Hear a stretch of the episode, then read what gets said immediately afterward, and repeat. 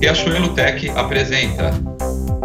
Olá, eu sou o Demetrio Teodorov, Head de Inovação na Riachuelo, e estaremos juntos nessa primeira temporada do Riachuelo Tech para falarmos um pouco mais sobre tecnologia, comportamento, novidades no varejo e inovação. O nosso mindset é pensar da linha até a última parcela de compra. Isso faz com que todos nós aqui tenhamos um pensamento estratégico. Aqui em Tech, nossa estratégia permeia toda a cadeia de valor. Galera, super bem-vindo ao futuro e ao futuro no mundo 2.0 e com tudo isso e tudo mais.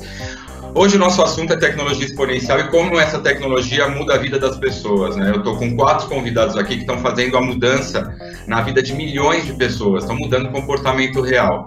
Eu tenho um super prazer aqui de receber a Mariana Hatsumura, ela é diretora de trabalho moderno da, Microsoft. Oi, Demétrio, bom dia a todos. É um prazer estar aqui. É... Muito obrigada pelo convite. Como o Demetrio comentou, eu sou diretora de uma área na Microsoft que a gente chama de trabalho moderno. Essa é a área de negócio na Microsoft que lidera a estratégia junto aos clientes da transformação digital e do impacto que ela tem dentro do ambiente de trabalho. Então, comigo, dentro da minha área, a gente olha para o portfólio de produtos de colaboração, de produtividade e de segurança. Obrigada pelo convite mais uma vez. Bem-vinda, Mari. Quero receber aqui o Ricardo Almeida, o Head de Infra e Operações, meu amigo querido. Ele é Head de Infra e Operações da Riachuelo e da Mida. Bem-vindo, cara. Eu sou o Ricardo Almeida, fazendo uma, uma rápida apresentação aí. Eu sou responsável por toda a infraestrutura e operações do grupo, né? Então, quando o Demetrio fala do fio ao, ao, ao financiamento da, da roupa, com, com, incluindo a financeira junto nessa, nessa é, jornada, é, a gente eu tenho o prazer de liderar toda a equipe de infraestrutura e operações que cuida de toda essa cadeia uh, produtiva da Riachuelo. É um prazer estar com vocês aí. Valeu, meu velho. Quero apresentar um brother querido que é o Marcelo Esteves. Ele é head de canais digitais e serviços financeiros da Midway. Chega aí, querido. Fala, Demetrio, tudo bem? Bom, queria agradecer mais uma vez aqui o, o convite de estar conversando aqui com todo mundo hoje, né? Bom, eu já, já atuei aí ao, ao, longo dos últimos 13 anos, né, basicamente dedicado ali ao mercado financeiro, mas já atuei em vários segmentos ali ao longo da carreira, né. Hoje aqui na Midway eu sou responsável por canais, né, sejam eles os canais é, da Midway que são físicos, de atendimento ou digitais, né, toda a parte de crédito cobrança, prevenção à fraude, cartões e a parte de produtos também, que a gente tem assistência, seguros, empréstimos, né. E eu queria agradecer aqui o convite e a participação dessa galera tão especial aqui hoje. Valeu, meu irmão. E quero convidar aqui para chegar na nossa mesa aqui é o Carlos Rodrigues Alves, diretor de serviço da Logicalis. Chega aí, meu velho. Dia, Demétrio. Bom dia a todos. É, agradecer em nome da Logicalis pelo convite.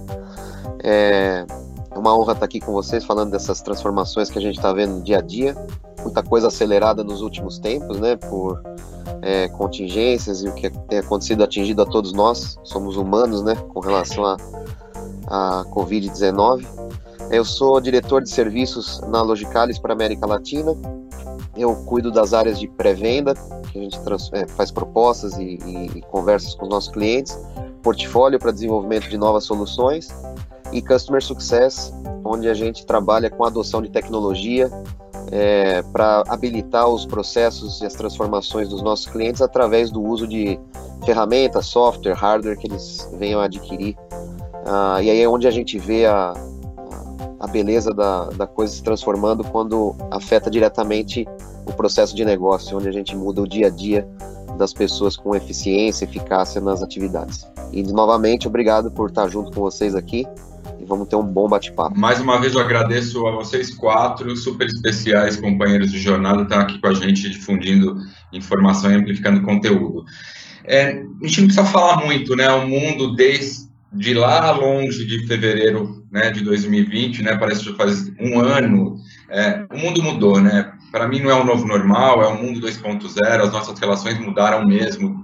Estamos vivendo um momento de luto, né? Desde no shopping, ir num restaurante, no cinema, e como que a gente ressignifica essas relações, né? E no trabalho não é diferente, né? São novos modelos, novas estruturas, é, um novo jeito de medir é, a performance, de entregar conteúdo, de se relacionar, de manter a cultura corporativa e de manter, sim, momentos né, de, de relax digital, né? É, vamos falar sobre comportamento, infraestrutura, como infra e tecnologia trouxe essa mudança na vida das pessoas de maneira tão rápida, né? Nós estamos praticamente em agosto, né? Então, assim, nós passamos por algumas ondas e, e, e a galera aqui comigo vai amplificar esse novo modelo mental, né? De trabalho remoto e vida remota. Bom, quero começar com o Ricardo. Meu velho, é, puta, a gente está todo mundo em home office agora, né? A nossa vida mudou muito rápido. Nós tivemos que é, aquela coisa, né? Nove mulheres deram um filho em um mês. Eu acho que para você foram em horas, né? Que essa mulher teve Exato. filho. Conta pra gente, Ri, como que foi a jornada da Riachuelo e Midway e Grupo Guararapes, né, né nessa história toda do dia para noite, a gente, né, nós somos 42 mil colaboradores, né, em é. que é, a gente fez essa mudança é, é, é, colocada por uma mudança comportamental e sanitária, né? Conta aí pra gente, Ri. Bom, Demetrio, foi, foi assim um desafio fantástico, né, cara? A gente sabe não, não querendo fazer é, é, nenhum juízo de valor, a gente é bem, bem consciente da, do problema que a pandemia traz na vida das pessoas, mas com relação ao desafio profissional foi algo assim realmente é, bem, bem instigante. Então foi tudo aconteceu muito rápido, como bem você disse, né? Nós tivemos ali pouquíssimos dias para colocar toda a organização praticamente para trabalhar num, num, modelo que nós não tínhamos uma infraestrutura adequada ainda, ou, ou não era uma política a, a, aplicada para as áreas que a gente a, oferece suporte e atende, né? Então foi um movimento muito rápido, nós tivemos que nos reunir, reunir algumas pessoas da equipe em parceria com a segurança da informação, olhamos para o cenário que a gente tinha ali, o que, que nós tínhamos de recursos disponíveis naquele momento e como a gente poderia estar tá alocando esses recursos de uma forma inteligente para que a gente pudesse estar tá propiciando essa, essa desmobilização dos edifícios administrativos e, e do call center, principalmente, né?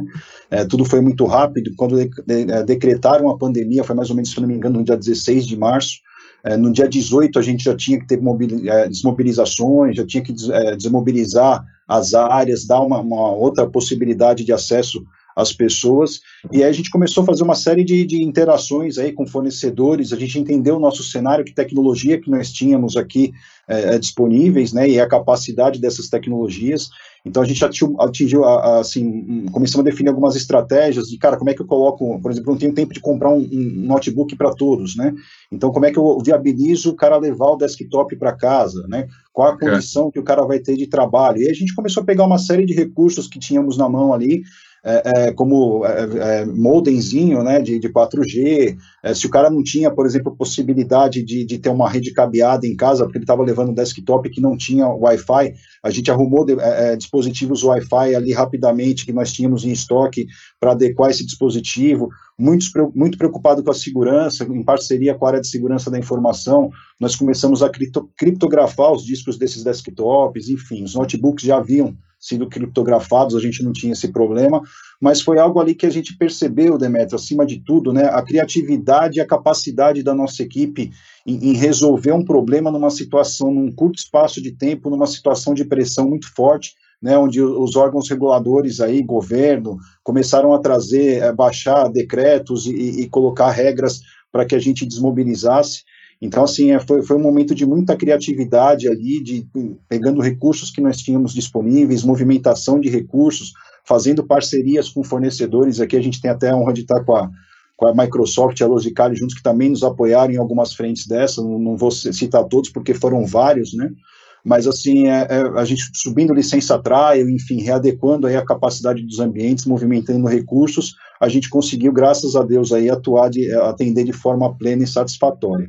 Então, assim, foi muito rápido, nós tínhamos dois mil, duas mil pessoas quase na, na matriz, a gente conseguiu colocar essas duas mil pessoas em um curto espaço de tempo para trabalhar em home office. O CCR também, que é o nosso contact center em Natal, é, também tinha um volume gigante de pessoas ali. Nós subimos em parceria com a segurança da informação uma estrutura de VPN lá, possibilitando que eles levassem os desktops e se conectassem nos nossos ambientes. Então, assim, foi, foi muito desafiador, a gente até brincou, eu, eu e o Godoy lá, que é o head de segurança da informação da nossa área, que nós praticamente apagamos as luzes, né? Nosso, nosso time apagou as luzes do edifício. Foi a última equipe a, a sair do prédio. Mas foi bem desafiador, cara, foi bem interessante. Não, cara, é muito legal como a tecnologia exponencial, e ela é, quando ela é usada com, com, né, com assertividade, ela, ela melhora a vida de todo mundo, né? E é aquela coisa, um em um milhão, né? Ô Marcelinho, me fala uma coisa, querido. Quais foram as grandes modificações que rolaram é, nos acessos digitais da Midway é, para atender as questões de Covid aí? Aí, putas, de UX, de infra, conta pra gente o que, que rolou. Legal, bacana. Bom, como o Ricardo já comentou, né, para a questão do, dos times de desenvolvimento foi, foi bem transparente, então logo quando tudo começou a gente já teve ali a possibilidade de já trabalhar nessa nessa nova realidade, né? Enfim, é, alguns times ali já, já pilotavam um, um período é, de, de, trabalho remoto e expandiram, enfim. Então, acho que para os times de desenvolvimento, é, esse, todo esse movimento que o, que o Ricardo comentou ajudou a, fazer esse processo ficar bem transparente, né? Então a gente acabou dedicando a, a nossa grande energia em, em, ficar escutando o cliente, né? Porque lógico a gente tinha um, um backlog de ações já, já priorizado, mas naquele momento fazia sentido a gente falar, poxa, tá bom, mas o, o que está doendo hoje dado essa nova realidade, né? É, e aí a gente percebeu, né, enfim, escutando rede social ou os próprios feedbacks né, que, o, que os clientes davam para a gente, né, que tinham inúmeros pedidos que eram bem, bem, específicos ali em relação à realidade que a gente estava vivendo. Né. É, podia falar, ficar um tempão aqui falando de, de todos eles, né, mas acho que, acho que um dos principais que, que acabaram afetando ali mais diretamente o nosso, o nosso time, que fizeram a gente é, reagir ali, era, era é, muito relacionado à forma é, como a gente fazia meios de pagamento ou efetivamente como é que a gente ajudava a fazer pagamentos de faturas, por exemplo, né? É, vou falar bem rapidamente aqui que eu acho que vai exemplificar um pouco disso, né? A gente fica à vontade, pegando, está em casa, Marcelo. É, até falando para um, um caso um pouco mais, mais, mais extremo, né? A gente tinha barra ainda tem, né? Um percentual de clientes, né? É, muito grande que ainda paga é, presencialmente, né, as faturas, né, seja ela de cartão de crédito ou de empréstimos ali, né, é, e muitas vezes em loja, né, que efetivamente grande parte delas e em um determinado momento todas ficaram é, fechadas, né, e muitas vezes em dinheiro, né, então é que acaba sendo ali uma, poxa, como é que a gente pode ajudar, né? E a gente foi escutando, né, porque a gente gente via relatos de, de pessoas falam, poxa, eu só quero pagar, né? Eu quero pagar, enfim, eu, putz, me ajudem, eu nunca fiquei inadimplente, não, isso, isso é muito importante para mim, né? Enfim. Então a gente teve que reagir muito rápido, né? E a gente sabia que não adiantava a gente usar os nossos é, a forma que a gente já tinha ali, simplesmente adicionar um, né? enfim, porque muita, muitos desses clientes não, não, não tinha familiaridade com esse mundo mais digital, né? E a gente foi disponibilizando novas experiências que até então a gente e aí falando especificamente de, de, de pagamentos, a gente não tinha é, experimentado até então, e sentindo esse feedback do cliente, sentindo o uso, né, enfim, a gente começou até pelo próprio, pelo próprio site, disponibilizando de uma forma bem, bem simplista, né, através de um link ali, com, com, com dois, com um clique, basicamente, é, ele conseguia fazer a geração é, da fatura, a gente começou é, a também disponibilizar um atendimento é, de geração de fatura mais por, por, WhatsApp, usar canais SMS, então a gente foi sentindo, vendo que basicamente é, era exponencial, a cada dia dobrava o número de acessos né, a essas novas formas que a gente estava disponibilizando e a gente ia recebendo feedbacks ali de, poxa, está ajudando, isso, isso foi bem, foi bem bacana, né?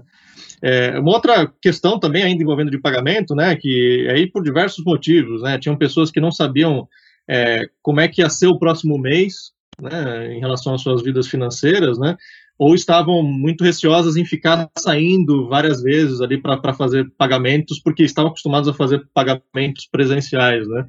É, então a gente acabou logicamente fazendo né, parcerias, né, com correspondentes ali que de certa forma estavam abertos, né, e que poderiam propiciar para esses clientes ali um, uma forma de fazer esse, esse pagamento, né, também é, presencialmente, é, mas também é, como a gente disponibilizava antecipações, né, teve casos que a pessoa falou, poxa, nesse momento eu consigo fazer uma antecipação, né, me ajudem, né, e esse é um caso que a, que a pessoa quer antecipar e a gente falou, poxa, como é que a gente é, disponibiliza uhum. uma auto, um auto serviço de antecipação ali, que a pessoa consiga se planejar mais da sua agenda financeira. Tá?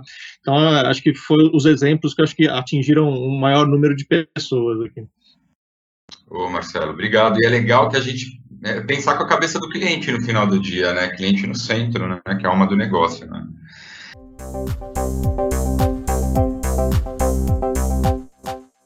Mariana, conta pra gente, qual que é o mindset da Microsoft com relação ao trabalho remoto, ao futuro do trabalho? Conta pra gente.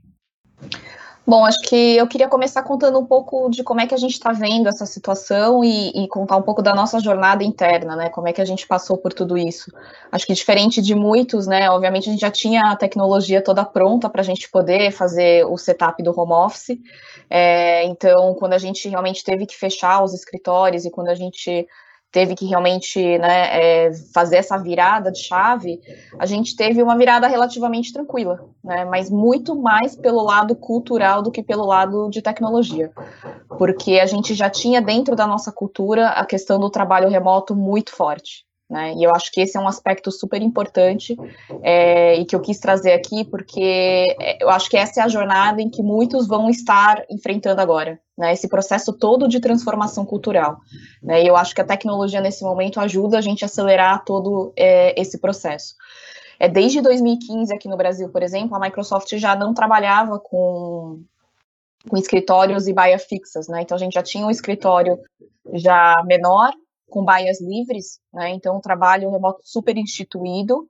É, a gente passou por um processo de transformação cultural nesses últimos anos, desde então, super forte com a chegada do Satya Nadella, né, que realmente corroborou para que esse processo acontecesse de uma maneira super é, consistente.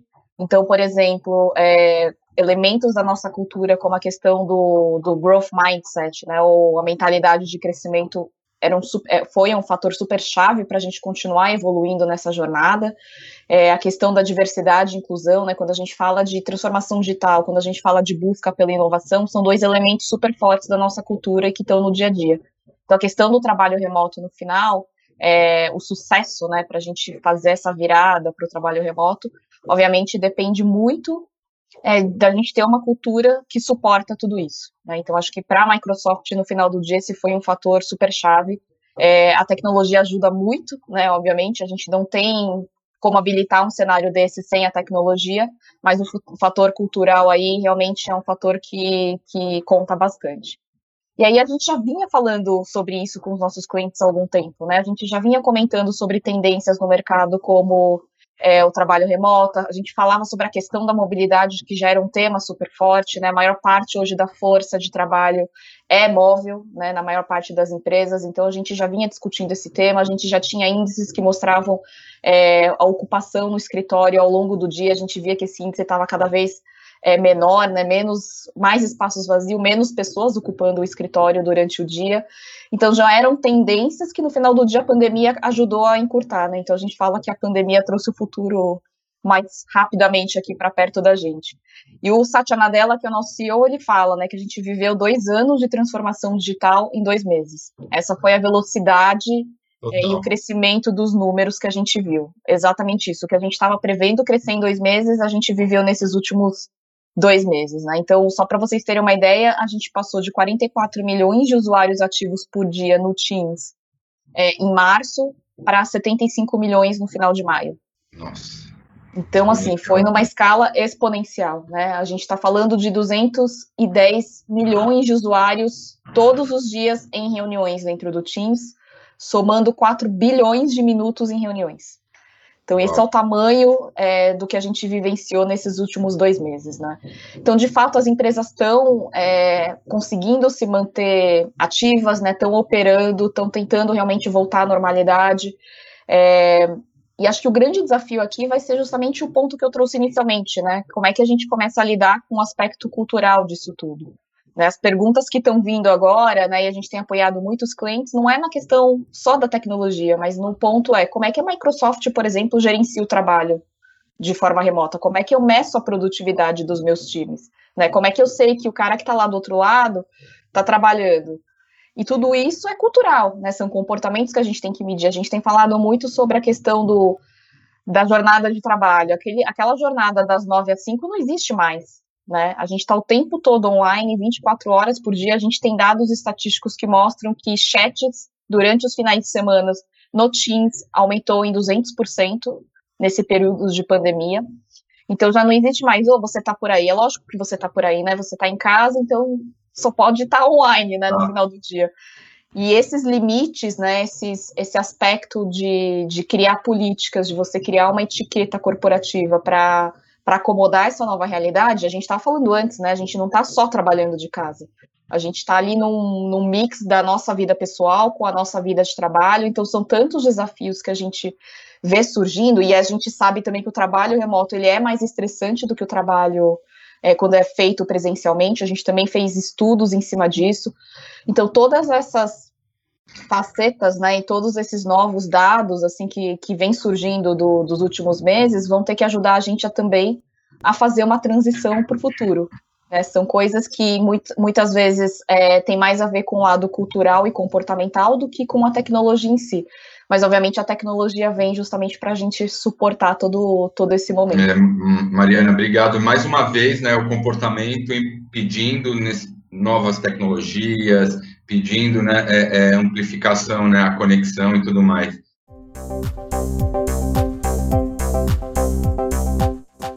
Ô Carlos, conta pra gente como a Logical está ajudando o mercado nessa, nessa questão. Bom, é, acho que a Mari tocou num ponto interessante, a gente tem discutido quase todo dia isso entre os, os, líderes da empresa, de como é que você mede a produtividade do pessoal em casa, né? A gente já vinha acostumado a trabalhar em home office em muitas áreas, mas é sempre um tema que gera discussões, né? E a Logicalis, ela tem uma abordagem que a gente começa fim a fim, né? A gente vai desde a consultoria de negócios, em que a gente conversa com o cliente com relação ao processo, o que, que precisa ser mudado, quais os resultados que têm que ser obtidos, e nesse tempo que a gente está vivendo assim foi uma aceleração bastante grande com relação a esses objetivos mudaram bastante né então tem que pensar não eu preciso botar meu pessoal para trabalhar continuar trabalhando continuar faturando continuar recebendo dos clientes de uma hora para outra e não dá para fazer de qualquer jeito né você tem que ainda observar as questões técnicas de rede e segurança né então partindo dessa camada de negócio para olhar para como a gente habilita a tecnologia para deixar esse negócio funcionando, eu acho que é o que a gente mais, mais faz na, na nossa história aqui, né? E apoiando os clientes nessas iniciativas. Porque, como você falou um pouquinho antes, né, colocar o, cliente no centro, não adianta eu ir numa hora dessa e falar, não, tem essa ferramenta aqui, ou tem aquela outra, ou tem um monte de, de funcionalidades, um monte de tecnologia. Tem bastante coisa disponível, mas entender qual delas se adequa para aquela transformação necessária, seja para um meio de pagamento novo, uma transformação como o, o Ricardo, o, desculpa, o Marcelo estava comentando, né? É, ou um atendimento a clientes lá do CCR que o, que o Ricardo comentou, precisa entender qual é a modificação que está acontecendo ali, né? Qual é o processo de negócio, a jornada dos usuários, a jornada do cliente, para a gente mapear a melhor tecnologia ali, a mais adequada. E às vezes pode ser algo que já tem dentro de casa, às vezes é uma coisa nova, e fomentar esse uso. E também não adianta, ah, legal, põe todo mundo para trabalhar em casa, tem essa ferramenta nova e eu não oriento. Então, como é que eu conecto na minha rede? Como é que eu acho meus arquivos? Como é que eu acho meu colega? Nunca usei isso aqui. É, às vezes a gente que é de tecnologia tem essas manias, ah, já, já usa, é cotidiano, é tranquilo, né? Mas tenta ver isso, às vezes no exemplo prático, né? Seu parente em casa, será que foi fácil? Como é que foi? e você botar as áreas mil, duas mil, três mil pessoas trabalhando de uma maneira completamente diferente, que elas não estavam acostumadas, passa por essa transformação de, de cultura e de processo. Então, partindo desde o processo de negócio, desses objetivos, e adequando a tecnologia é, mais é, razoável ali, ou que se adequa melhor, aí a gente consegue ajudar os nossos clientes, né? Até cito um trabalho que a gente tem feito aí com vocês da, da Riachuelo, um trabalho bastante gratificante, né, de implementar efetivamente o Teams, fazer as transformações, seja de ferramentas anteriores, como o Skype for Business, transformando para Teams, é, para justamente fomentar e fazer com que as pessoas usem, como eventos desses que a gente está fazendo agora, é, que são grandes comunicações, que podem ser úteis para o pessoal que fica nas lojas, né? Agora com a reabertura de comércio em alguns lugares, como é que eu transmito as informações, passo as promoções, os objetivos do dia a dia ali para todo mundo estar tá tranquilo de que pode é, atuar. Então é uma grande transformação dos usuários, né? Você fala de 3.500, 4.000 usuários que foram efetivamente migrados. Então esse trabalho não é simplesmente, ah, instala a ferramenta. Né? Tem que entender como vai usar, para que vai usar e definir esses objetivos e aí apoiar os usuários. Como é que usa um guia de usuário, um treinamento, um workshop para ficar bastante no dia a dia. Quando é dia a dia, a gente usa com com naturalidade, é o que a gente melhor entende sobre a adoção da tecnologia, que é o que a gente mais tem feito nesse período todo. Meu velho, o que você falou é, é, é o máximo, né? Estratégia de implementação, né? E, e nós não tivemos muito tempo para montar essa estratégia, né? Então, e, e, foi muito sucesso, porque foi o susto, né, que, que aconteceu ali de maneira positiva. Quero aproveitar aqui para agradecer o pessoal da Logicalis da Microsoft que ajudou a gente a, a produzir o evento. Super obrigado. E, e agora eu quero fazer uma pergunta. É, vou fazer várias perguntas, mesmas perguntas para os quatro. E eu queria começar com o Ricardo.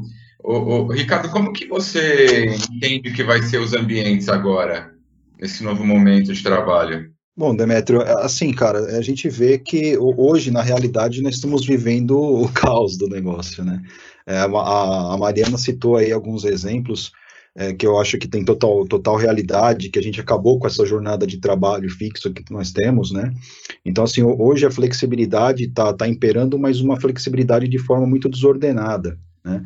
E a gente está vivendo num cenário hoje que, que a, a, a, o fato da, das restrições ou, ou, do isolamento social, né, as pessoas não têm muito, muita, muitas atividades, muitos programas extras né, do, do trabalho. Então, isso você consegue o comprometimento nas entregas é, é, de uma forma, mas que a gente tem que estar muito bem atento que isso não é algo sustentável, né? A hora que as, as voltar de certa forma uma normalidade, onde as pessoas poderão se encontrar, é, é tomar aí o, seu shopping com amigo, frequentar uma sala de cinema, um teatro, fazer uma viagem para um hotel com a família, é, tende um pouco tirar o pé do acelerador, né? E aí, é, mas a flexibilidade acho que continua e o modelo do home office é, é um caminho sem volta, né? A gente já vê muitas é, empresas adotando, nós mesmos na Riachuelo tamo, estamos contratando pessoas de outros estados, de outros municípios, né, é, dando essa possibilidade de fazer um full home office. Então, é uma cultura que, que cresceu muito rápido, né, e eu acho que não tem não tem muito fim. É, isso vai afetar até de certa forma, acredito eu, que uh, o modelo de relação trabalho hoje empresa, né, o, o, modelo de contratação, eu acho que é algo que também vai ser sofrer forte impacto e acho que a gente tende a ter uma flexibilização maior, que eu acho que isso é um benefício. Né? É, é, quando a gente fala, por exemplo, eu tenho muito, muito orgulho, Demetrio, assim, a Riachuelo, ela, eu estou há pouco tempo na empresa, mas assim, é, é, ela me, me abriu um cenário que eu, eu venho de instituição financeira, há muitos anos de instituição financeira, e é você ter a oportunidade de olhar toda essa cadeia produtiva, que vai desde a fábrica, né, do fio, fabricação do tecido, até é, ele está com toda, toda a, a, a nossa parte de, de é, é, é, inovação e, e, e, modelagem, estilo, todo impregnado naquilo, e, e é, colocado isso em loja para comercializar e financiamento dessa peça, quer dizer, toda essa cadeia e, o volume que a gente tem hoje de empregados, que você disse de funcionários, né, que são mais de 40 mil pessoas, é, é, é, nítido que a gente permeia toda, toda a classe social. Né? Então, a gente pega desde a, das pessoas mais humildes, a gente gera emprego para essas pessoas, até as pessoas que estão acostumadas já com tecnologia e coisas mais inovadoras. E, e, o que a gente tem bem discutindo bastante com o pessoal de, de recursos humanos, inclusive, né, essa possibilidade de home office, a gente está se preocupando muito com a estrutura da casa dessas pessoas, cara, como é que vai ser a internet dessas pessoas, a, a, o móvel que essa pessoa vai trabalhar, e, e, no fim do dia, quando você percebe, a partir do momento que você começa a pegar essa, esse, esse, modelo de trabalho, começa, de certa forma, a dar um patrocínio para que ele tenha uma estrutura de acesso à internet na casa dele, cara, você está abrindo um, um leque para essa família, você está digitalizando a família inteira. Né? Então, você pega essa camada mais pobre da, da situação aqui, a camada mais humilde, Cara, a partir do momento que você coloca um link de comunicação na casa dessa pessoa, né? Você ajuda até isso daí e, e põe esse trabalho, cara, você está abrindo uma porta para os filhos dessa pessoa. Quer dizer, ele vai ter a jornada de trabalho dele desses recursos, de 8 horas, 12 horas, sei lá qual vai ser a jornada que a gente vai discutir, mas em contrapartida é um recurso que vai estar 24 horas disponível para o filho fazer um acesso, olhar o trabalho, ter acesso à informação, ao conteúdo. Então, assim, cara, essa transformação está vindo assim, de arrebentar mesmo, né? Tá, tá, tá vindo com com grande força e, e, tudo que a gente represou ou que os investimentos não eram feitos, isso tudo vai transformar de uma, de uma tal forma esse relacionamento que está começando pelo trabalho, mas que na verdade vai afetar aí de forma positiva a vida de todo mundo. É inovação social na veia, né, o, o, o Ricardo? Exato, Acaba exato. indo para esse lugar também.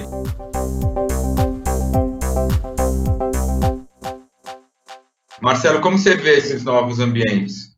É, acho que o, o Ricardo gabaritou aí, né, na questão do, do aspecto social, né, a gente vai sentir daqui a algum, algum tempo, né, todos esses, esses é, aspectos que talvez sejam indiretos, né, mas que certamente serão propiciados por toda essa, essa transformação. Né? Eu vejo que hoje o, o, ambiente de trabalho do futuro ele, ele é muito mais colaborativo, até por necessidade, assim, né? Então, assim, é, colaborativo e organizado, né? Apesar da gente falar de flexibilidade, né? Ah, mais flexível, de fato é, né? É, mas ele exige um grau de maturidade, uma, um grau de organização maior para a coisa funcionar, né? E para essa, é, para essa flexibilidade, essa organização, os times têm que ser extremamente colaborativos, né? Porque senão, poxa, imagina pessoas trabalhando em é, eventualmente horários diferentes, né? Com dinâmicas ali. Então, se não tiverem alguns rituais ali de, de, de sync, né? Enfim, para de fato prover é, que essa flexibilidade só traga frutos, né?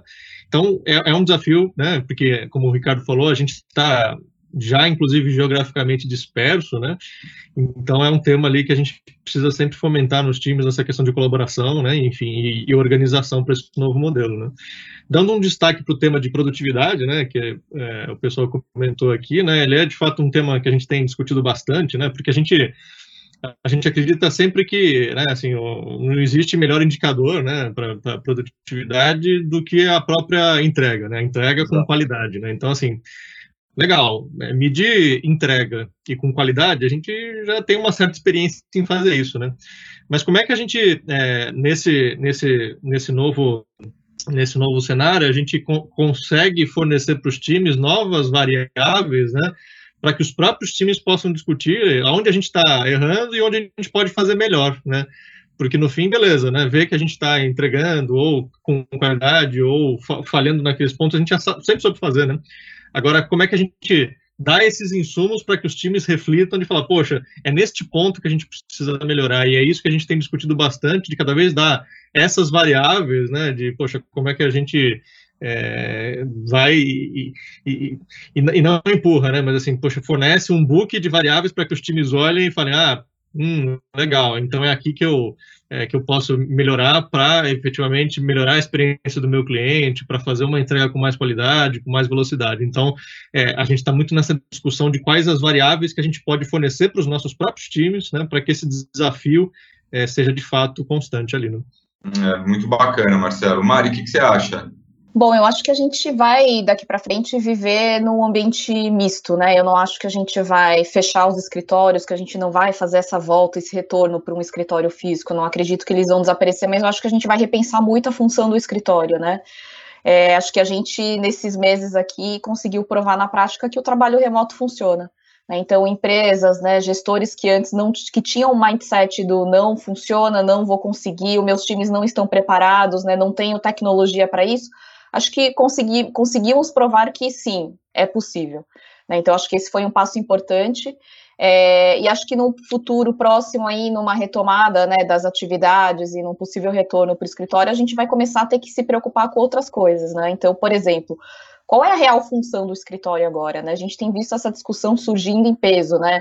É, desocupação dos escritórios na Faria Lima, dos grandes centros urbanos, é, os escritórios é, assumindo uma função de hub, né? Saindo dos grandes centros, indo para lugares é, mais afastados, isso muda a dinâmica até de contratação de pessoas. Né? Você imagina o potencial que a gente ganha, por exemplo, em tecnologia, em poder contratar mão de obra em qualquer lugar, qualificada em qualquer lugar, e não necessariamente na cidade onde o seu escritório está vai mudar a questão e a dinâmica do, do mercado imobiliário, possivelmente, né? Então, são coisas que, que, que possivelmente vão vir vão vir com força aí pra, é, daqui para frente.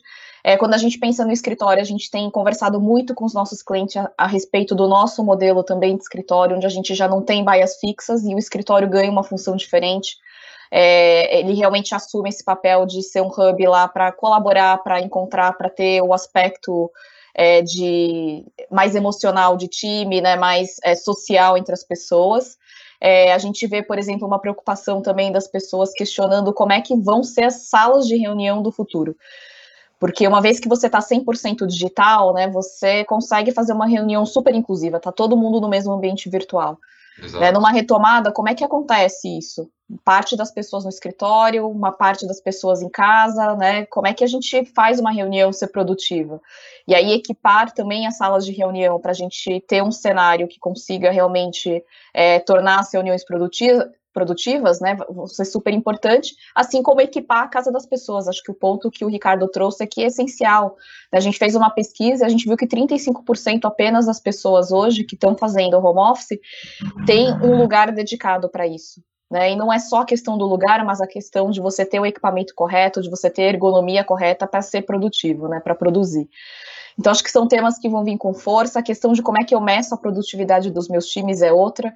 E isso também tem a ver com a forma é, de avaliar o desempenho. Né? É um aspecto cultural, é um elemento cultural forte. Então, a gente não vai mais medir as pessoas pelo tempo que elas estão online, pelo tempo que elas estão conectadas. A gente vai ter que encontrar formas de, de realmente fazer uma, uma nova avaliação de desempenho é, e encontrar os limites certos, né, para que a vida profissional ela não invada a vida pessoal das pessoas, que é o que a gente tem visto acontecer bastante, né, a gente, aquele horário das sete, oito, nove da manhã que eram um pouco ocupados, hoje as agendas já estão preenchidas, né, e a gente vê mais pessoas ficando até depois das seis, sete horas, oito horas da noite conectadas, então realmente estabelecer essas fronteiras, né, começar a trazer é, uma realidade é, diferente, acho que vai ser super importante para a gente fazer um equilíbrio aí das coisas. Nossa, Mari, você disse tudo, cara. Se a gente não tiver uma, uma rotina, né, um, é, conseguir ter controle da nossa agenda, acaba que você vai é, encostando um dia no outro, né? E aí, se você não, tiver, não for uma pessoa muito regrada, quando você vê você, às 10 horas da noite, você está de pijama, ainda diferente né, do computador. Então é muito importante, eu tenho conseguido é, ter uma, uma rotina espartana, bloqueando horários, senão você acaba né, é, é, é misturando muito, né, já que estamos presos, a nossa qualidade de vida fica né, é, é, é, tolhida. Eu acho muito legal ter essa visão 360 aí das rotinas.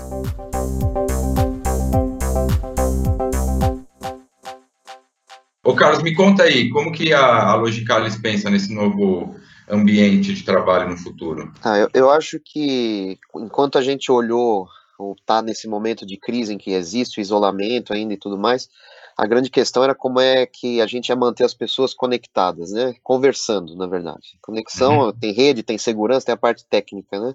Mas a parte de interação humana mesmo. Como é que eu sei que eu estou conversando com os profissionais da minha equipe, que está todo mundo junto, trabalhando para o mesmo lado? E foi até interessante que a gente fez uma, a gente faz um acompanhamento com RH, né? E o pessoal de RH até falou que, pelo menos na nossa área, a gente tinha aumentado os contatos entre a equipe ao longo desse período, né? Que foi muito gratificante para nós, porque acho que, como liderança e etc., o que mais conta é a gente estar tá perto das pessoas, né? Que elas estejam se sentindo parte da empresa, mesmo que esteja cada um no seu canto, né? Então a gente sente nas pessoas uma grande pressão, essa questão dos horários, não tem mais horário para as coisas. Acho que depende muito também das lideranças de falar, peraí, vamos olhar os horários, como é que estão essa aqui, precisa isso para hoje, para amanhã, é para já, Pô, são oito horas, eu vou ligar para a pessoa mesmo. Acho que vale a é. pena a gente dar uma respirada assim e, e também se, se policiar com relação a essas coisas, né? Então o pessoal da minha equipe estava falando outro dia de momentos de descontração que são uhum. bons, né? É, às vezes um liga para o outro, faz uma conferência como essa aqui, só para falar, sei lá, é, de alguma coisa que aconteceu com um deles, ou um aniversário, alguma coisa assim, para dar aquela baixada de temperatura e de pressão, porque senão fica naquele ritmo, os dias ficam todos iguais, as horas ficam todas iguais, e a pressão por resultado é, sempre existe, né? E num momento como esse fica preocupado, será que os pedidos vão continuar vindo? Será que a gente continua vendendo no mesmo ritmo e assim por diante, né? Então isso é mais para o ambiente de escritório, assim para o ambiente de lojas, como vocês é, obviamente sabem melhor que a gente, né? É, a gente tem visto tendências de repensar mesmo né, o espaço. Então, para que serve o escritório, como a Mari falou? Para que serve a loja física também? Pensar nessas, nessas questões, eu acho que é um bom tempo para a gente fazer essas reflexões. Porque aí você pode pensar em, ah, legal, vou usar tecnologias para mais lojas autônomas, que é uma tendência que a gente tem visto, né, de self-checkout pelo próprio cliente, ele vai ali, já escolhe, já pega e já faz é, como é que eu faço a loja se transformar numa, num ponto de encontro, né, para ter logística reversa, por exemplo, de devolução de produtos, retirada de produtos, combinar a questão do online com, com o offline, né? Então é um Exato. bom momento para repensar a função da, da loja física, né? E também para levar informação para as pessoas que vão continuar trabalhando nas lojas, né? Então, da consistência, da treinamento, comunicação, para que elas se sintam também parte da organização e, e acompanhar esse, esse plano de mudança. Cara, que você disse tudo. Eu, eu acho que a tecnologia ela veio para trazer essas mudanças nessa, nessa nova jornada, né? Eu acredito muito que o mundo físico ele vai ser contaminado pelo ambiente digital, porque é o comando de voz, a imagem computacional, ela vai sair um pouco da nossa casa e, e vai entrar com força. Eu, é o que eu penso. Ontem nós falamos bastante. A se juntar, né? Total, meu velho. E aí o digital, né, que é o conceito do físico, e o digital vai começar a simplificar e a gente não vai conseguir mais entender onde nós compramos, que eu acho ótimo, que é zero atrito, né, então é, é muito bacana. O cliente tem que ter a visão de um canal só. Então é uma mudança de um mindset, uma, uma ruptura, né, de relação com o consumo também, é né? Vira a experiência, né? Você fala de ah, omnichannel, vários canais, mas no fundo o cliente está comprando, está interagindo com a Riachuelo. Então ele quer ver uma empresa só, uma maneira só de, de é. interagir. Né? Para ele é totalmente transparente, né? Para ele, ele não está fazendo ideia de onde que ele está transacionando, né? Para ele é uma experiência única, é bem bacana isso. É, exato, Ricardo. É, é, é, é essa mudança, né, de, de, do lugar de compra, né?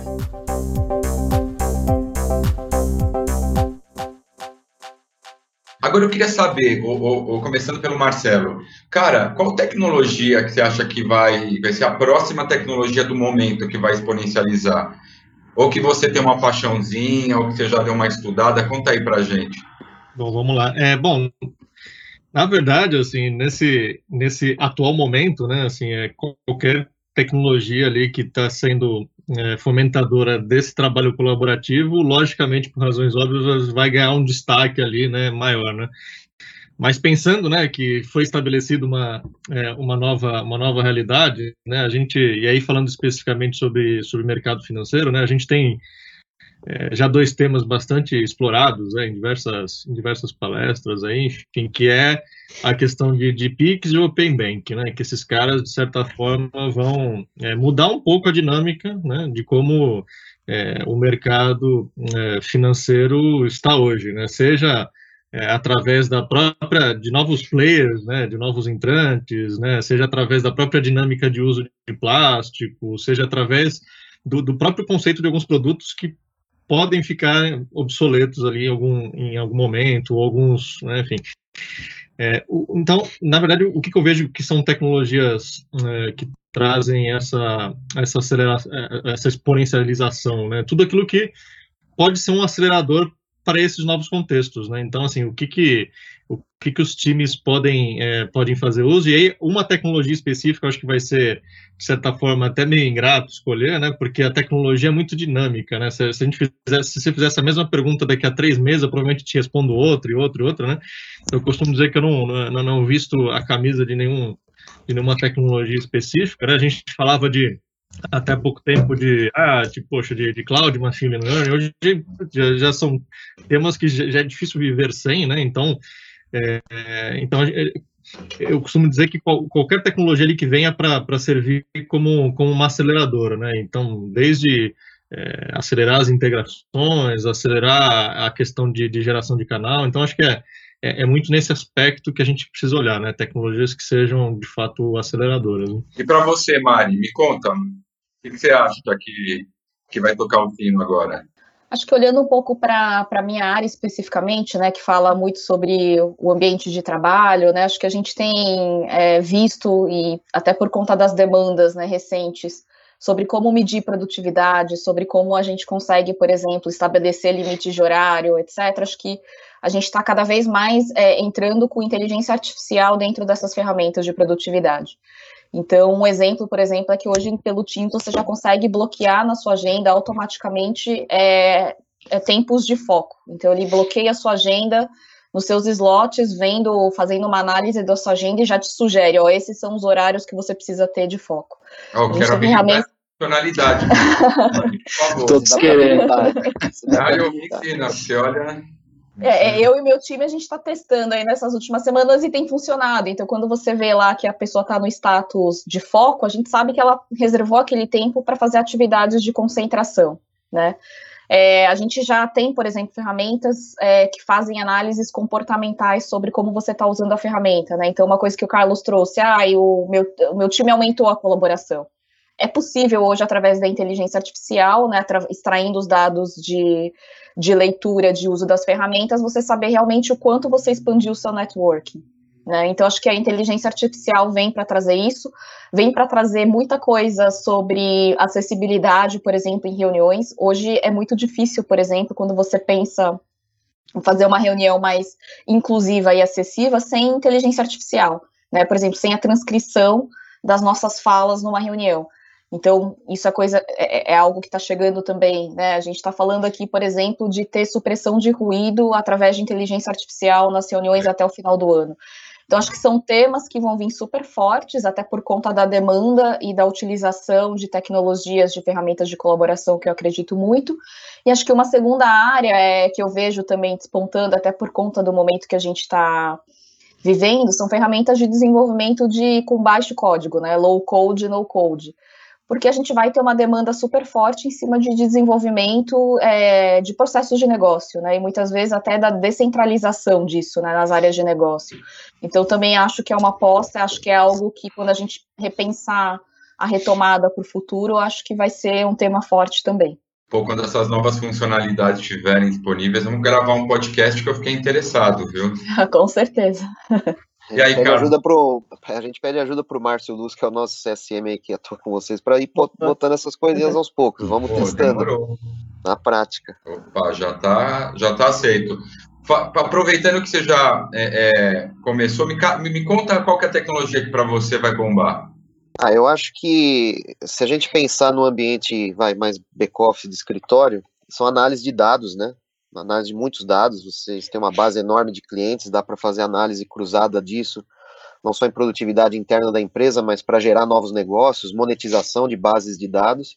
Eu acho que é uma tendência forte aí, que é saber que pergunta você quer tirar dos dados e aí fazer uma pergunta boa de negócio. Ah, se eu relacionar isso com isso, será que gera oportunidades, insights de negócio para a gente ganhar mais dinheiro, né? Existe essa possibilidade.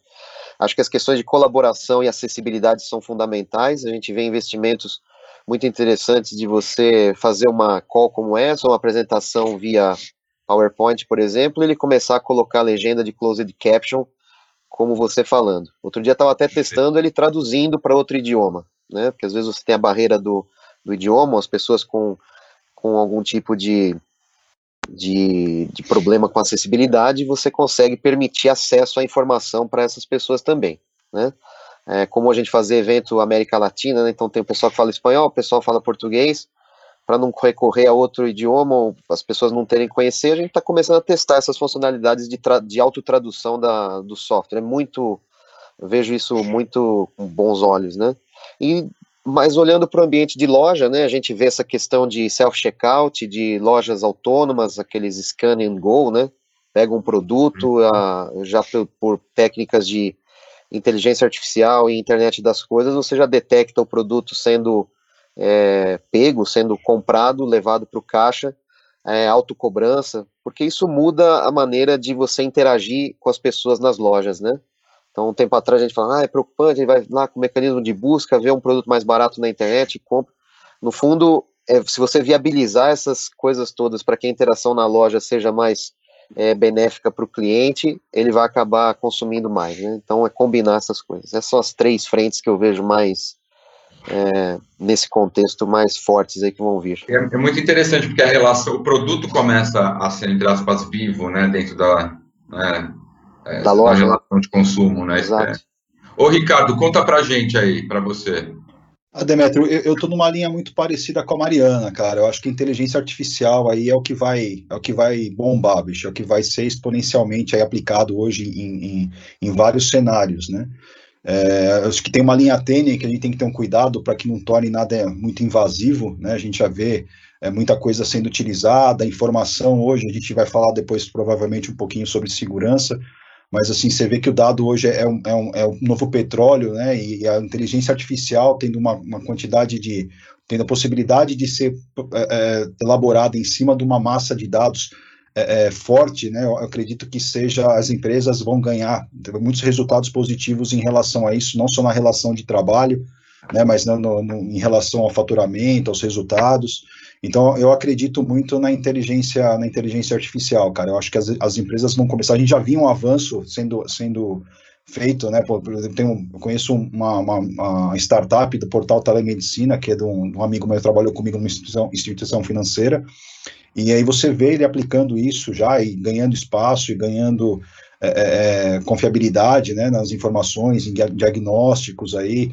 É, então, assim, você vê que tem uma aplicabilidade forte em relação a isso, e eu acho que toda essa digitalização que a gente está tá sofrendo de forma acelerada, como a Mariana também disse do CEO da, da Microsoft, quando falou a, a evolução que foi num curto espaço de tempo, né? A gente vê essas, essas tecnologias que estão ligadas à inteligência artificial também se tornando cada vez mais exponencial.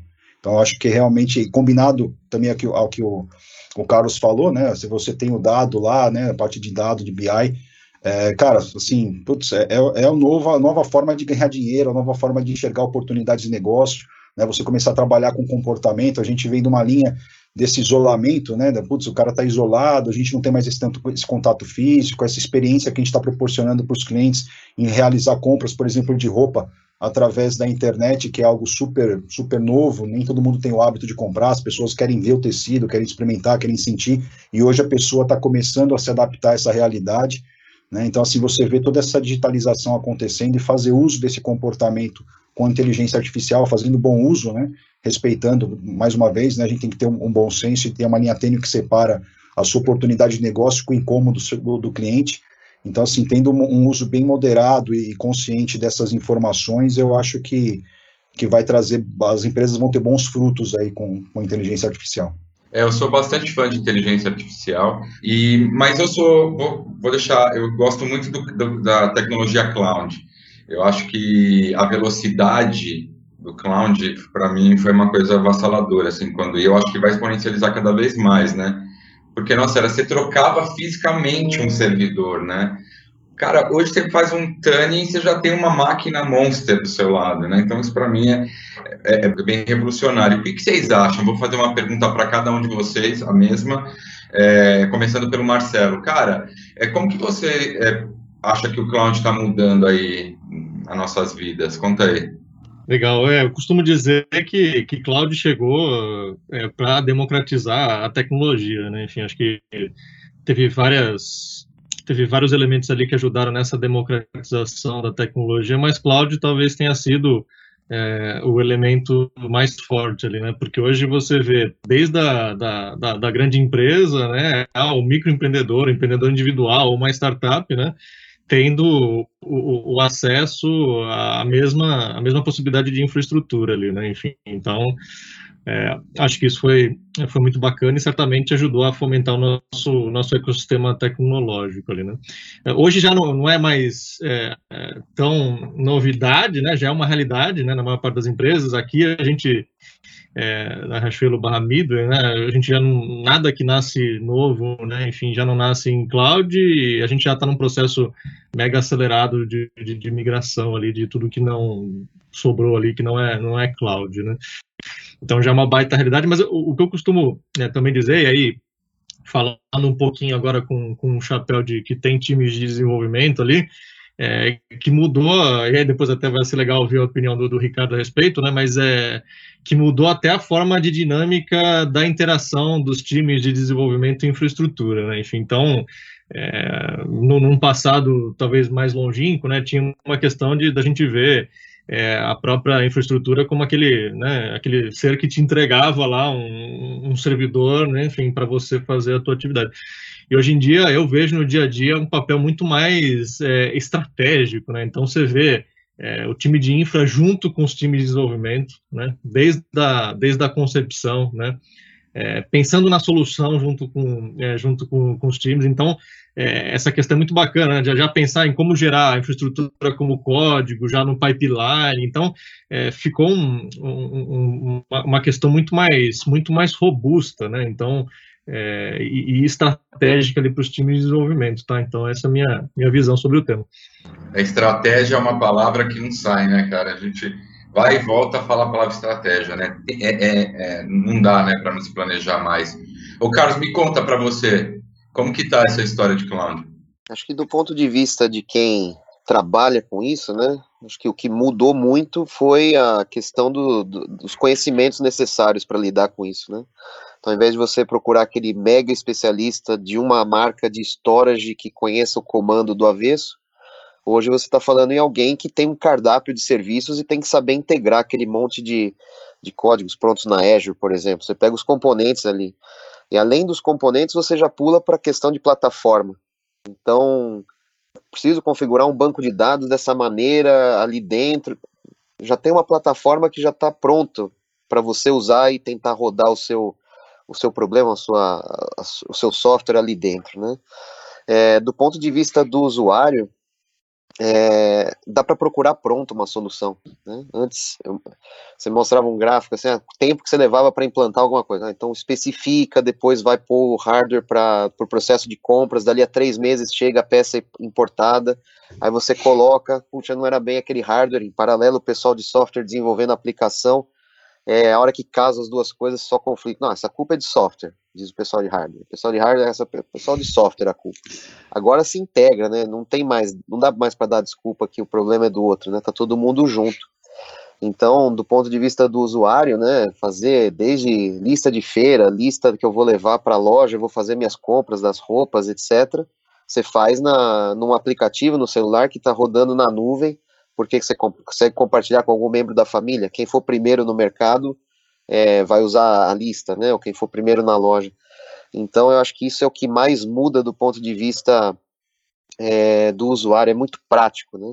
Estava falando de workflows, né? Então, você pode desenhar um workflow com menos código hoje. A Mari estava comentando, né? A gente consegue desenvolver alguma coisa em cima do Teams mesmo aqui, como a gente está fazendo aqui.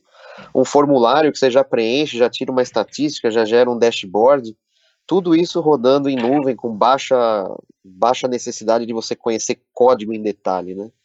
Então, acho que essa questão é que muda muito.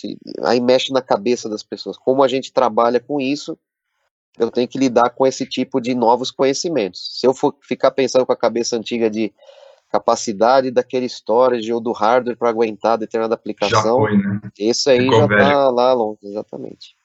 Ficou e velho, parece que foi ontem, né? Mas não... É, queima a vela com mal defunto, né? Você tem é. a ferramenta, né? Dá o passo para frente.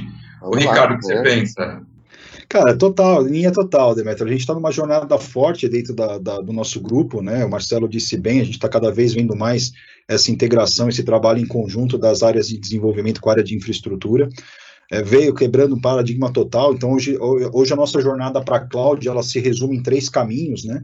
Onde a gente coloca lá infraestrutura como código, IAS, como uma, uma das possibilidades, e não é a melhor que a gente gostaria de ir. A de plataforma, como o Carlos disse aí, que aí é você tem uma abstração total da onde está executando, então você coloca lá os containers para rodar, e isso vai muito uh, integrado no que as áreas de solução, como a do Marcelo e, e os outros colegas nossos lá, estão vendo de solução para atender o negócio e trazendo, então a gente já está muito bem alinhado com isso, buscando que as nossas soluções sejam montadas aí em, em, microserviços, e a SaaS, que é onde você abstrai, inclusive, da solução, né? Você tem um, um, um parceiro que tem uma solução excelente que vai atender as suas necessidades, e você compra lá o acesso à plataforma dele e usa a solução que ele já tem implementada dentro do ecossistema totalmente apartado do seu. Então a gente está numa jornada bem forte para isso, eu acho que é o caminho, não tem agilidade, é indiscutivelmente é incomparável. O Carlos falou, putz, cara, demorava dois meses para comprar um, um storage, quando ainda envolvia peça importada e tinha algum problema de importação, isso era, era pior, né? Hoje a gente consegue subir ambientes é, de alta complexidade e, e, e, performance, escalabilidade, enfim, do dia para a noite. Então isso é, é, indiscutivelmente é o caminho, né? É, vem uma série de novas competências que a gente precisa desenvolver. Então a gente está numa jornada de transformação de mindset, de recapacitar, reskilling da, das, das equipes, né? Então são, são novas funcionalidades, são novos produtos no início do ano a gente fez aquele encontro, né? A gente sempre costumava fazer na, nas outras empresas, a jornada se encerrava em dezembro. Na, na Riachuelo, porque como a, gente, a, nossa jornada vai até dia 24 de dezembro, né, em função das vendas, a gente sempre fazia, fez o wrap-up lá, o, enfim, o a fechado, fechamento do ano em janeiro. E uma das mensagens que eu passei para toda a minha equipe é justamente essa, para abstrair, né, a gente tem que ser agnóstico à tecnologia, Hoje a gente não consegue mais ficar, putz, eu sou um profissional é, certificado, tal, daquela tecnologia específica, a gente tem que ser um pouco mais, mais aberto para isso, entender o momento que a empresa está vivendo e, e, ver qual, qual a solução se encaixa é, é, nesse momento, né? E, e vem uma, uma, uma, mentalidade muito forte de infraestrutura como código, do autosserviço, né? Então, a gente, de infraestrutura em parceria com o desenvolvimento, a gente está buscando isso, da, da, das, dos squads poderem ali se autosservir, é, subir a plataforma que eles precisam para fazer as soluções rodar, né? E muitas vezes também alinhado ao que o Carlos falou, putz, hoje em dia, até, até o desenvolvimento hoje está sendo mais é, é, é, otimizado, né, e tendo soluções prontas aí que você consegue subir sem a necessidade de ficar codando.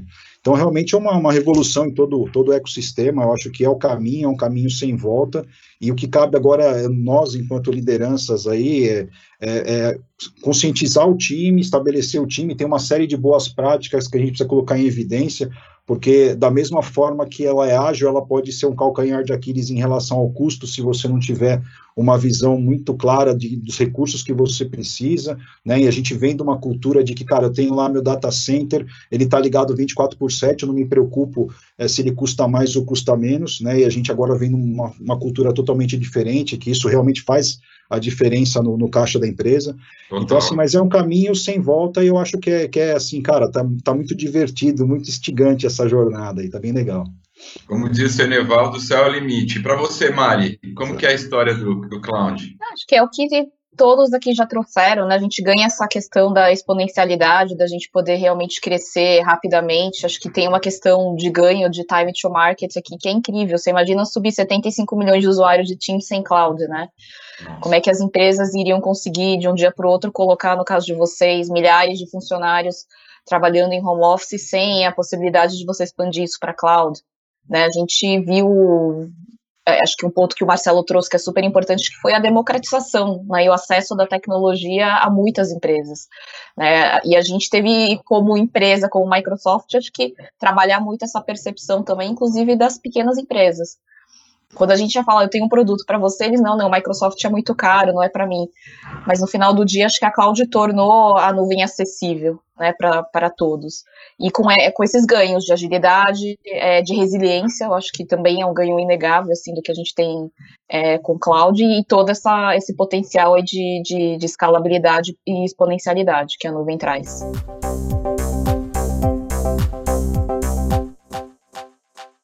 É, hoje, né, a, a, informação, né, os dados, o Ricardo falou, é um petróleo, né? Eu acho que é o diamante, assim. É, e, e, tudo isso que nós falamos hoje não teria muita, muita pegada se não tivesse segurança da informação, é, é toda essa infra, né, que, que regula a, a, e que, que, prepara o nosso ambiente, né, para a gente trabalhar em ambiente seguro, sem invasões. É, agora com a LGPD aí mais para o final do ano sendo esclarecida, deixando isso no prato do dia para todos nós executivos e, e, e, todo mundo, né, que executivos de tecnologia e, e, todos nós como pessoa física, né, dentro dos nossos é, é, é, momentos de liberar informação ou de soltar e tudo mais, né.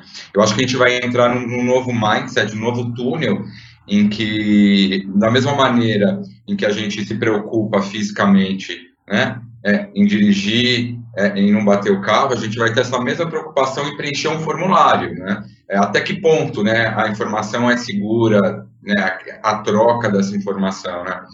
Vale lembrar que algumas empresas hoje já, né, já utilizam e está tudo certo. Você dá o ok e utiliza essa informação a nosso favor, né? Eu queria saber, começando pelo Carlos, é, como que está sendo a, a jornada de segurança LGPD lá para vocês?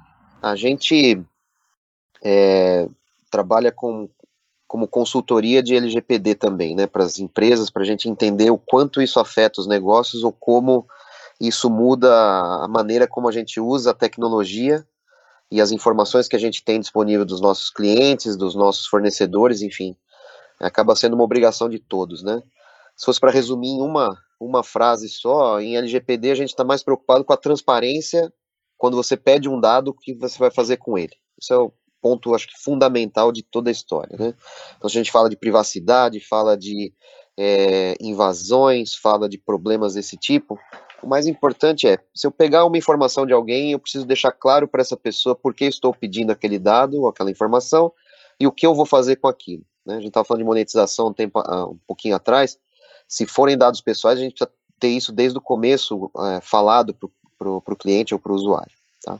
É, então, em termos de LGPD, o que a gente faz é um, é um levantamento de, de processos, né, de, e isso envolve várias áreas da empresa, não é uma coisa de TI, né, quando a gente fala da, de uma lei de geral de proteção de dados, a gente está falando de todas as áreas de negócio, né, então a gente trabalha, por exemplo, com bancos em que a gente olha para esses diversos cruzamentos de bases de dados para ver se você pode efetivamente cruzar esses dados, né, porque às vezes você não pediu essa autorização previamente. Então você faz um assessment, um levantamento de, de quais atividades ou quais tecnologias você poderia colocar para ajudar nisso. É um tema fundamentalmente de processos também, que não adianta pôr a tecnologia que for, se não tiver orientação, processo, pessoas engajadas naquilo, não vai resolver nada, né? Então precisa disso. E a questão do compliance em todos os níveis todo mundo mexe com informação toda hora. Então é responsabilidade de todos os profissionais da empresa, né? Desde quem está lá na, na loja pegando um cadastro de um cliente para começar a fazer algum determinado negócio, ou alguém que está trabalhando uma base de dados é, que tem uma informação, uma série de informações de diferentes pessoas. Então esse trabalho mais é, olhando o todo, vamos dizer assim, é o mais importante que a gente vê. E fazer essa abordagem consultiva e fazendo mudanças específicas nos processos é a abordagem que a gente tem levado para os nossos clientes com a Logicalis. Tá? Ah, legal. É, ô, ô Mari, conta para gente como que está sendo essa jornada de LGPD, toda essa questão na Microsoft. É, acho que a gente está elevando aí é, a nossa mensagem cada vez mais forte para os nossos clientes. Acho que a gente está num momento onde a gente teve essa preocupação de colocar todo mundo em home office, né, de habilitar o trabalho remoto, é, mas habilitar o trabalho remoto de forma segura é tão importante quanto você habilitar o trabalho remoto em si. Né? Então a gente tem falado muito sobre esse tema e a gente sabe até por questões de vulnerabilidade, né, as pessoas estando em casa, é, os cyberataques estão vindo com força. Né? A gente tem visto o tempo todo notícias, a gente tem recebido é, é, notícias o tempo todo de, de, de ataques, então é um tema que está bastante sensível. É, e é um tema que a gente tem trabalhado com, com bastante seriedade é, e com mais intensidade agora é, nesses últimos tempos também, tá? E para mim a, a, questão acho que de cyber que eu queria trazer é que ela normalmente ela é uma discussão que fica muito nas, nas áreas de TI ou na área de segurança, mas ela na verdade deveria ser um tema de negócios, né? Porque quando você está falando de cyberataque, como você começa a avaliar a sua tolerância ao risco, né, é, diante desses cyberataques, a gente no final do dia está falando de um tema que é um tema de negócio, que é a sua resiliência operacional, né? O quanto a sua operação ela vai é, conseguir é, se recuperar, em quanto tempo você vai conseguir retomar suas operações, né? Qual é o seu downtime, o quanto isso vai te causar de prejuízo de negócio. Então, é, o que a gente tem feito é levando esse tema realmente para o pro, pro board executivo das empresas para mostrar a importância da gente realmente ter uma estratégia. Isso inclui também LGPD, né, que independente da lei ou não, é, a estratégia do dado é super essencial, né, dentro é, de tudo que a gente está discutindo. Então, acho que são temas, e a Microsoft fala de uma abordagem muito simples, né, quando a gente fala de ter uma estratégia de cyber, a gente não está falando de, de, investimentos megalomaníacos, de revoluções, mas coisas muito simples, né, às vezes é atualização de patch, às vezes é educação do usuário, né, que é super importante, a, a engenharia social por trás dos ataques é super forte, né, é provavelmente a principal ferramenta de ataque hoje, né, que a gente vê no mercado. Mas, por exemplo, habilitar o MFA, né, é, Multifactor Authentication, essencial, reduz boa parte dos ataques, né, implementar uma estratégia de Zero Trust, né, com liberando credenciais mínimas para as pessoas, né, para diminuir a superfície de ataque. Acho que são dois temas que, que são simples, relativamente simples da gente é, conversar com os nossos clientes, é, e que é o que a gente tem feito nesses últimos tempos. Então, é, eu acho que mais do que nunca esse tema vai ganhar muita relevância agora. Se eu puder complementar, perdão, que já foi minha vez, mas. Está em casa, vai lá, meu velho. A questão dos processos de segurança verificados por um SOC, por exemplo, Security Operating Center, como a gente faz para diversos clientes, diversos setores, é muito bom para fazer esse tipo de fomento das práticas, mas também essa monitoração proativa, porque os ataques são constantes, né? Tive o roubo de conta de Twitter, acho que teve um escândalo grande, uhum. enfim, essas coisas ninguém está descansando. Ataque, ataque a hospitais, né? Hoje em dia, questões de segurança de informação de, de saúde, né? Só para complementar com isso. Beleza, obrigado. O, Ricardo, conta aí para gente. Cara, acho que está em linha em total aí com o que o Carlos falou e que a, e que a Mariana falou, Demetrio. Assim, a gente está muito próximo da área de, de, segurança, né? A gente vem numa jornada de tentativas aí de, de tentar desburocratizar o, o, o, máximo, mas a gente não pode perder a, a responsabilidade com relação a isso. Eu acho que é forte, o que a Mariana falou, ela tem total razão e eu endosso que é o envolvimento das áreas de negócio. Né? Então, a gente vai desde uma, de uma simples classificação da informação, que é algo que está em pauta para o LGPD, a gente ter ciência da informação que está na mão do negócio. Eu acho que, por mais que a gente coloque proteções tecnológicas, a vulnerabilidade realmente está no nosso usuário, está tá na engenharia social, como a Mari falou.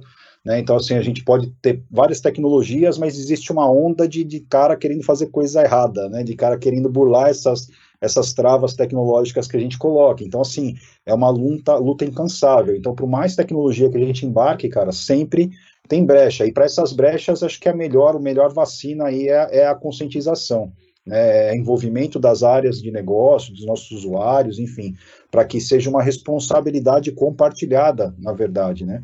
Porque por mais é, restrições que você coloca, eu acho que o, o, grande, a gente conversa muito com a área do Godoy, lá com o pessoal de cibersegurança, é, cara, sempre que estoura foi, foi numa, numa brecha, numa, numa área de negócio, numa vulnerabilidade que não a tecnologia não tinha como ter evitado, num acesso, uma credencial que ele deixou vazar e acabaram utilizando essa credencial. Então, assim, é, é, realmente é um desafio constante, né? E ainda mais com dados sendo hoje o petróleo, como a gente falou um pouquinho atrás aí, é, é e toda essa regulamentação vindo em cima, essa lei geral de proteção aos dados, quer dizer, cara, que a, imagem da empresa num, num, vazamento de dados ou prejuízo financeiro que isso pode causar é, é algo absurdo, principalmente para as empresas como a nossa e as, as a, a, essas empresas que têm capital aberto, né? O impacto financeiro é, é muito, muito prejudicial, principalmente quando fala de imagem. Então, assim, é, é um desafio, a gente tem se preocupado muito com isso, tem discutido isso muito internamente, mas realmente, é, assim, só a tecnologia sozinha não, não vai não vai avançar, né? Tem que ser algo meio de mãos dadas aí com o negócio, uma conscientização forte das pessoas em prestar atenção em como estão agindo, enfim, como estão deixando a sua senha, o usuário senha num post-it quando troca a senha para não esquecer, deixando ali em cima da tela, né? Então você é. vê pessoas fazendo muito isso ainda. Eu acho que é a conscientização é a grande ferramenta aí, cara. Exato. É um novo comportamento social, né, requerido para o futuro, né? Você lidar com as suas, com os seus acessos, né, de uma de uma outra maneira, né? É, o Marcelo, me conta aí como que é para você. Ah, o, o tema segurança, né, ele está dentro dos temas que, que são regra de ouro, né? Quando a gente fala de, de lançamento de qualquer produto, né, ou até no nosso dia a dia, né? A gente fala de, poxa, um produto tem que ter disponibilidade, né, tem que ter acessibilidade, tem que ter uma experiência bacana e tem que ser seguro, né, no fim, quando a gente fala principalmente de, do mercado financeiro, né, um dos principais ativos, se não o principal, é a própria é, confiabilidade né, na, na, na, marca, né, então não tem como segurança não ser um, um tema ali presente, né, acho que o fazer um gancho aqui com o que o o Ricardo colocou, né? E aí, análogo ao que eu também falei no, no desenvolvimento de segurança, a gente está tentando cada vez mais introduzir é, e quebrar o paradigma é, da, do, dos dois extremos. Né? Então, assim, no passado era muito comum a gente falar que, poxa, em que momento é, os times de, de segurança é, entram em contato com os times de desenvolvimento, né? Então, às vezes era lá no, momento é, da concepção, né? Já era, já era um super avanço, né? Quando eles eram envolvidos na concepção, né? É, e participavam do desenho inicial, ou, na maior parte das vezes, né? Com o produto pronto, passava lá pelos pentests, né? E via se, poxa, tá bacana não, e aí, né? Vinha aquela aquela lista enorme de coisas e isso atravancava o lançamento dos produtos, né? É, o que a gente tem fomentado e tem trazido bastante sucesso, onde a gente conseguiu implantar, é, é justamente também essa parceria com os times de segurança que estão durante todo o ciclo de desenvolvimento, né? É, desde, a, desde a concepção arquitetural, né? Mas principalmente ao longo, né? Logicamente não necessariamente consegue ficar é, 100% do tempo, né? Mas em, em, momentos estratégicos ali para fazer o commitment, né? Para quando chegue lá na frente, né? Que a gente vai lançar o produto já seja algo que teve uma, é, uma avaliação de, de expertise ao longo do, do ciclo, né? É, isso sem falar da própria, da própria disciplina de, de prevenção à fraude como um todo, né? Assim, que, que é uma disciplina é, está sempre se renovando. Amplifica, né, Marcelinho? É, assim, se, se você implantou algo hoje, ele já está algum percentual obsoleto, né? Então, é, você já, já, já, implanta algo sabendo que amanhã já vai ter algo que você vai precisar fazer a respeito daquilo que você, né? Enfim. É, então, é uma, tem um espírito de porco tentando burlar, né, Marcelo? Tem, certamente. né? Então, é, e, e, é, e, é, algo que a gente tem que ser é, sempre bastante criativo, né? Porque a gente tem que sempre ter o nosso mindset de, poxa, como é que a gente é, traz a melhor experiência para o cliente, diminui a fricção, né? Pensa nos momentos ali onde vai acontecer alguma coisa de errado, mas tem que ser seguro, né? Então é, é na ótica do, do, do, da, da, solução, né? Que a gente desenha para o cliente, a gente não pode esquecer que o tema de prevenção à fraude é quase que uma disciplina é, que está sempre em, em, mudança, né? E vendo nos dias a dias dos times também, né? A gente essa essa proximidade que a gente fala é, do, do dia a dia dos times, a gente é, a gente costuma dizer que, poxa, a gente tem que dar o máximo de liberdade para os times, né, para eles né, é, terem, é, quando a gente fala dos times de desenvolvimento, né, fala, poxa, essa galera precisa ter o máximo de liberdade possível, né, para para agir rápido, para testar novos componentes, mas tem que ser uma liberdade segura, né. Então, como é que a gente dá essa, essa flexibilidade? Então, essa proximidade do, do, dos times de segurança, do time do Godoy aqui que o Ricardo comentou, é, tem sido bastante proveitosa porque a galera já sente, eventualmente vê ali, poxa, como é que a gente consegue prover essa, essa mesma liberdade, mas que por trás a gente consiga é. prover é, uma, uma, plataforma segura para essa, essa galera desenvolver. É, eu acho que a grande mensagem dessa rodada aqui é que a área de cyber não é uma área de é, é, é, burocrática, mas uma área de compliance no final do dia, né? E é um compliance 360, né? É, é uma ferramenta para dentro de casa para proteger o nosso cliente, né? Complementando o que você falou, acho que dá para ver segurança não como alguém que está querendo impedir os negócios ou bloquear Jamais. as coisas, mas no fundo você está habilitando com que o negócio faça os novos formatos para que todo mundo esteja tranquilo. Então é mais como habilitar essas coisas todas. É, e assim, é, é, esses, os caras de cyber têm que estar nos projetos desde a semente, né? Porque às vezes a gente cria, nós somos criativos, a gente cai numa loucura que às vezes o cara, né, ele tá ali para resolver, mas aí tem alguns acertos que você faz no começo, né, do MVP, que aí já, já nasce com a solução pronta, né, cara? Bom, galera, quero agradecer Mari, Ricardo, Carlos, Marcelo, vocês foram super geniais hoje, fechando a nossa Tech Week, nossa primeira Tech Week Riachuelo Midway. É, obrigado de coração para vocês. É, quero que vocês é, deixem seu tchau, seu, o seu, o seu, é, a sua, sua mensagem e aproveitem e sugerem um app para quem está assistindo hoje, começando pela Mari. Bom, é, primeiramente, obrigada, Demétrio, e a todos aqui. Foi muito bacana participar desse bate-papo. Espero que a gente consiga aí participar de outros, trazer as novidades aí que a gente comentou. É, e novidade de, de app, um app que eu recomendaria. Vou falar de um, e obviamente vocês vão falar, mas ela tá puxando o saco, né, da, do app dela, mas é o, vale. o Teams que a gente vai lançar para consumidor final. Oh, então, é, então legal. vai ser vai ser legal porque ele está em preview, então se você quiser entrar no site, você já consegue se inscrever para receber lá é, em primeira mão as informações. Mas é um app aí que vem com bastante novidade e vem justamente também para atender essa demanda no, do lado pessoa física, né? Porque a gente está falando aqui muito do dia a dia no trabalho, é, mas tem um aspecto todo social, como é que a gente se conecta com amigos e com família, e, e então a gente está fazendo esse lançamento aí do Teams, então é um app que eu recomendaria. É, mas muito obrigada, Demetrio, foi muito bacana, adorei participar aqui com vocês. Até a próxima, pessoal. Mari, obrigado e sucesso. O, o, o Carlos, conta aí pra gente aí qual que é o seu app, deixa seu tchau aí, Carlos. O app que eu tenho usado é o Just Watch, apenas assista em, em inglês. É, como eu sou uma pessoa meio desorganizada para saber onde estão os canais, essas coisas, você procura pelo nome do filme ou pelo seriado que você quer assistir e ele te mostra em quais plataformas ele está disponível, se é no Netflix ou na Amazon Prime ou em, na Apple ou é de graça em algum outro lugar ou é na TV, ele te mostra isso. Então tá muito prático nessas horas de sentar na frente da TV. O que, que eu vou assistir agora? Peraí, dá uma olhada lá, procura o nome do filme e fica mais rápido. É, com palavras finais, queria novamente agradecer em nome da Logicalis pelo convite. É uma honra aqui estar junto com vocês, com a Mari, da, da Microsoft também.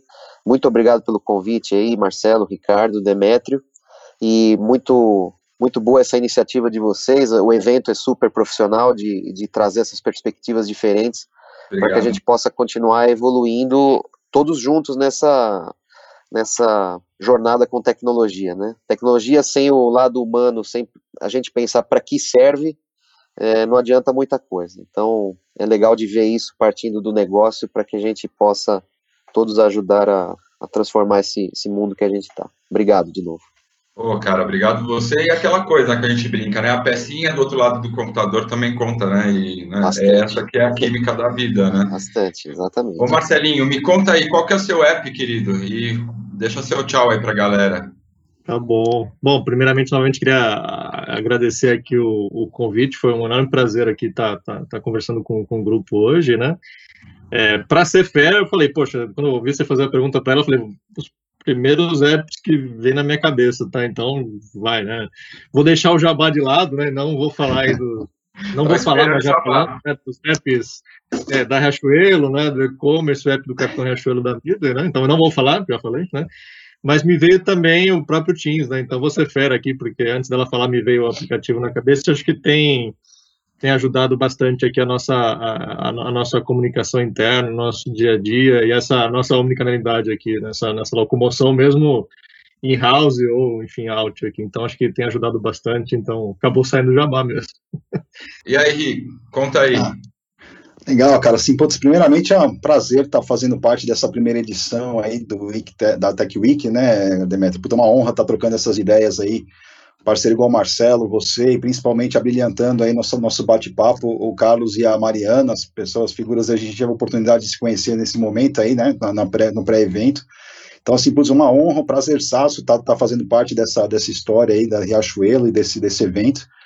É, cara, como dica de, de aplicativo, eu tenho, a gente tem vários, né? Depois dessa pandemia aí, a gente vai baixando tudo no celular e vai mas eu vou tentar puxar para algo que eu não estou conseguindo exercer, mas eu pus uma, uma, uma tentei estabelecer uma rotina para mim, né, Demetrio? Que assim, eu tento acordar e, e, e fazer uma atividade física e, e, no final do dia tentar, antes de dormir, aprender alguma coisa. Então, o que eu recomendo são alguns aplicativos que hoje estão com uma plataforma de treinamentos aí é, é abertas, né? A Udemy é uma delas, a Coursera e a Studio para quem tem filhos adolescentes aí na, na fase de escola é, são, são oferecendo diversos é, é, cursos gratuitos, né? Até mesmo o YouTube, para quem está com dificuldade em fazer uma atividade física, tem uma série de profissionais aí de alta competência é, colocando treinamentos funcionais para que você possa praticar dentro de casa. Então, eu sugeriria aí esse, esses aplicativos nesse momento tão difícil que a gente está vivendo, para a gente enriquecer, aprender, né, ver as coisas que estão acontecendo, trazer novos conhecimentos para dentro da, né, para nós mesmos, né, vendo o indivíduo, a gente como indivíduo, então, assim, eu acho que são esses aplicativos aí que hoje estão dando um banho de loja na gente com, com conteúdos aí que estão aprimorando nosso conhecimento. Eba, brigadão, querido. E outra coisa, a minha dica é um aplicativo que chama 12 Minutos, falando de todo dia é, aprender alguma coisa nova. Ele resume um livro em áudio ou em texto em 12 minutos. Estou curtindo bastante, que eu estou tirando bastante livro que estava na prateleira para ler, estou adiantando aqui com, com o app. Recomendo a todos.